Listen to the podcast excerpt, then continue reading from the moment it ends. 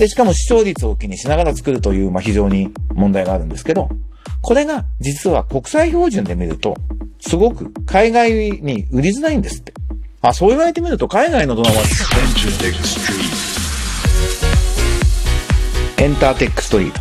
一週間のご無沙汰でした。音楽プロデューサー、そしてエンターテックエヴァンジェリストの山口のりかずです。今とこれからのエンターテインメントテクノロジーのホットトピックスについて一緒に考えていくこのプログラム。最近のニュースを紹介しながら僕なりの解説を加えていきたいと思います。10分ちょっとの短い時間ですが、どうぞお付き合いください。改めまして山口のりかずです。皆さんお元気ですか？あの、僕は実は先週の日曜日にザ・ルームの28周年記念ライブ、沖野主也率いる京都ジャズカルテットのライブをビルボード東京見に行ってきました。非常に素晴らしいライブで、ちょうどね、僕、ルームって渋谷のレジェンドなクラブできた頃が言ってても、そんな28年も経つのかと思いながら、まあ素晴らしいライブで感動したんですが、やっぱりその感染症対策をもうすごい徹底してやると、そもそも声出しちゃいけないとかね。まずアルコールは飲んじゃいけないんですけど、ライブ始まる前ご飯食べてもいいけど、ライブが始まったらマスクしてくださいって言われて、まあこういう余計な強雑物があるのは、まあエンタメを楽しむっていうお客の立場で言うとなかなか邪魔くさいもんですね。ただ、音楽の価値自体は、そういうのを飛び越えて全然あるんだなっていう、なんかその両方が確認できて、単にお客さんとしてライブ見るっていうのもすごい久しぶりだったんですけど、いいもんですね。まあこういう時にね、来てくれるお客さんって本当のファンだから、大切にしなきゃいけないな、ありがたいな、と関係者でもないのに思いました。なんか、良いライブを見て、こう、心が揺さぶられるみたいなことがあると、翌日は元気になるなと。そんなことで今週もニュース解説をやっていこうと思います。えー、まず、あ、まさにこれビルボードジャパンのニュースですが、BTS バター、50万3745枚を売り上げた日向坂46、君しか勝たんを抑えて総合1位と。前週初登場2位についた BTS バターがストリーミングと動画再生で驚異的な伸びを見せ、6月2日公開のビルボードジャパンホット100で総合首位を獲得したっていうニュースで、ちょっとこれ結構ネットで話題になってますよね。これまあ、ポイントは僕はすごい面白いなと思ったのは、まずそもそもオリコンのチャートは1位なんですよ、きっとひなつだとかね。だからビルボードのチャートの方が話題になってるっていうのが面白いなと思います。ビルボードジャパンの方が、まあ、ユーザーのリアルな動きを、まあ、反映してるってことなんですね。CD 売上、ダウンロード、ストリーミング、ラジオオンエア、その他8つの指標から、ツイッターとかね、カラオケとかまでやって、今人気の曲、ヒット曲は何かっていうのをずっとそのデータ何がいいんだろうっていうバランス決めたりしながら作ってきてるっていうのを丁寧にやってるんですよね。だからシングル CD の売り上げをだけに徹底してきたオリコンとは、なんか随分差が開いて、その僕はあの、デジタルコンテンツ白書で、オリコンシングルチャートってもうヒット曲のチャートでは全くなくなってるんですよってことを、もう5、6年書き続けてたんですけど、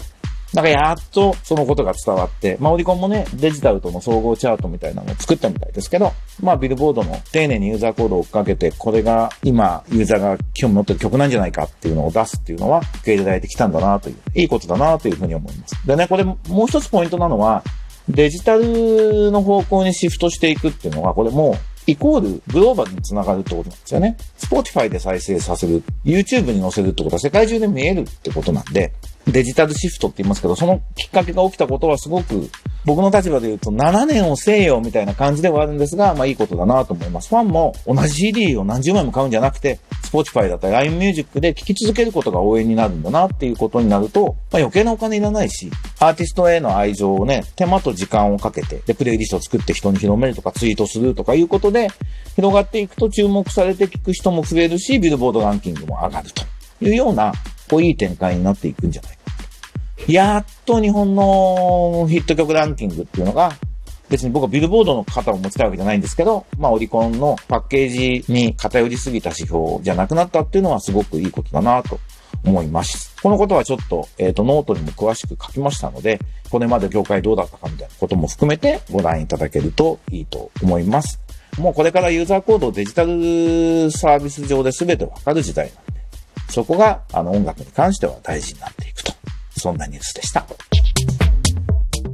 続いて、これは THE RIVER の日本版からなんですけども、ボヘミアン・ラプソディに続け、マイケル・ジャクソンやマドンナの今後のミュージシャン電気作注目12本と。これ要するにボヘミアン・ラプソディっていうね、あの、フレディ・マーキュリーの映画が、電気映画が大ヒットしたんで、有名ミュージシャン電気映画っていうのをやろうという今動きがあるそうで。これは非常にいいことだなと思います。あの、音楽のドキュメンタリー映画と電気映画は本当に素晴らしいものが多いですよね。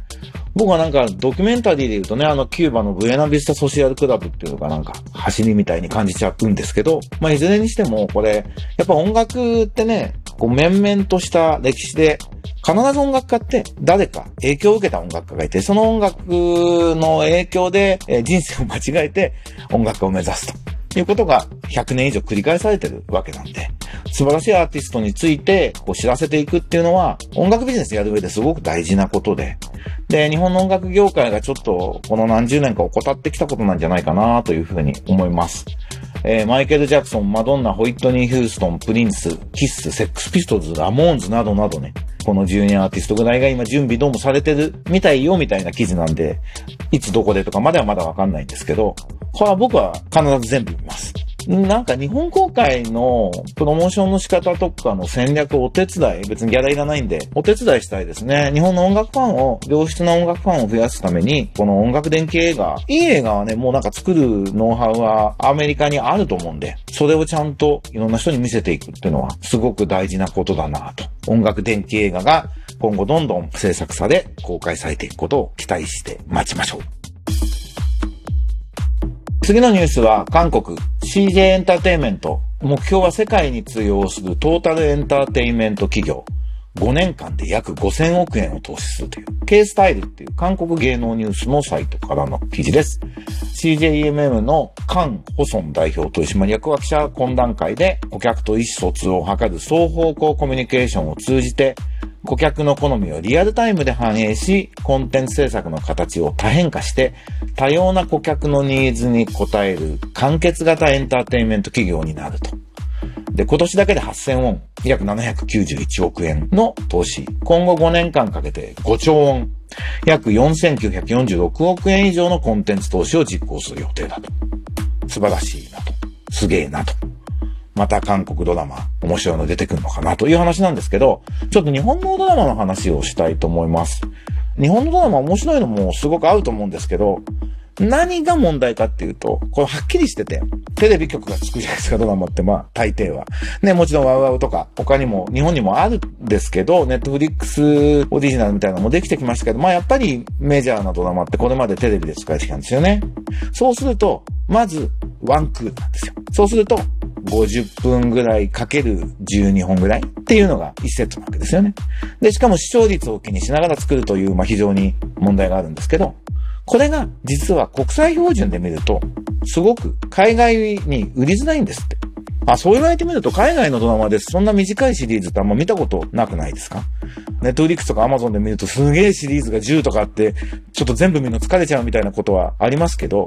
もうね、これ15年ぐらい前、僕が知ったのはこの問題を、音声連の理事やってた時に、テレビ局の国際部の方と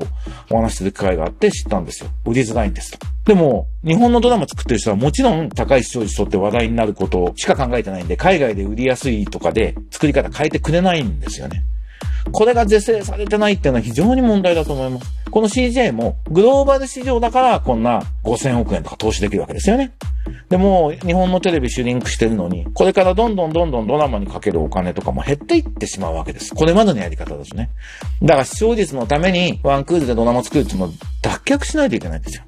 僕はまあもうテレビ家にないんでほとんどテレビ見ないんですけど、ね、半沢直樹にしても、まあ逃げ恥でもいいし、まあ、この間のね、クドカンの俺の家の話は素晴らしいドラマだったと話題になって、友人から、あの、福竜くんというね、エンタメコンシェルジュから、これは山口さん見なきゃダメですっていうメッセージが来たんで、見ましたけど、素晴らしいし、日本の文化をやっぱり反映してると思うんですよね。やっぱりドラマって総合的なものだから、日本っていう国全体に興味を持ってもらうことにもつながるから、もちろんインバウンドとかね、様々な波及効果があるので、海外の人に見てもらうってすごく大事だと思うんですけど、もうその12本とか、半沢直樹とかさ、2時間スペシャルとか言って全部で9本とかしかなかったんじゃありませんでしたっけ？あれは TBS ですよね。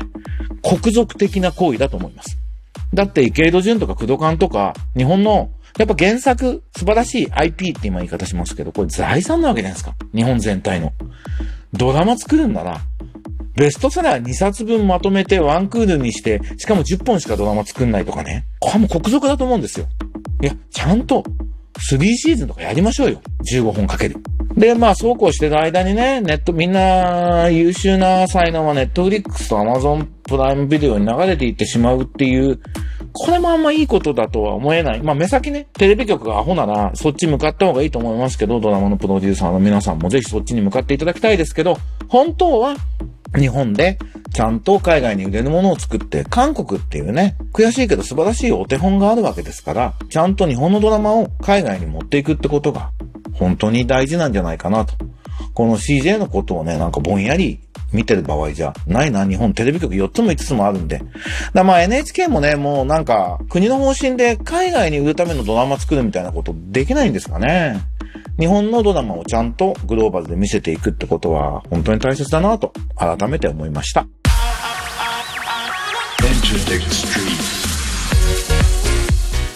ということで、今日もデジタルとグローバルみたいな話ばっかり僕はいつもしてるような気がしますが、エンターテックストリートいかがでしたでしょうか？えー、3つのニュースをご紹介いたしました。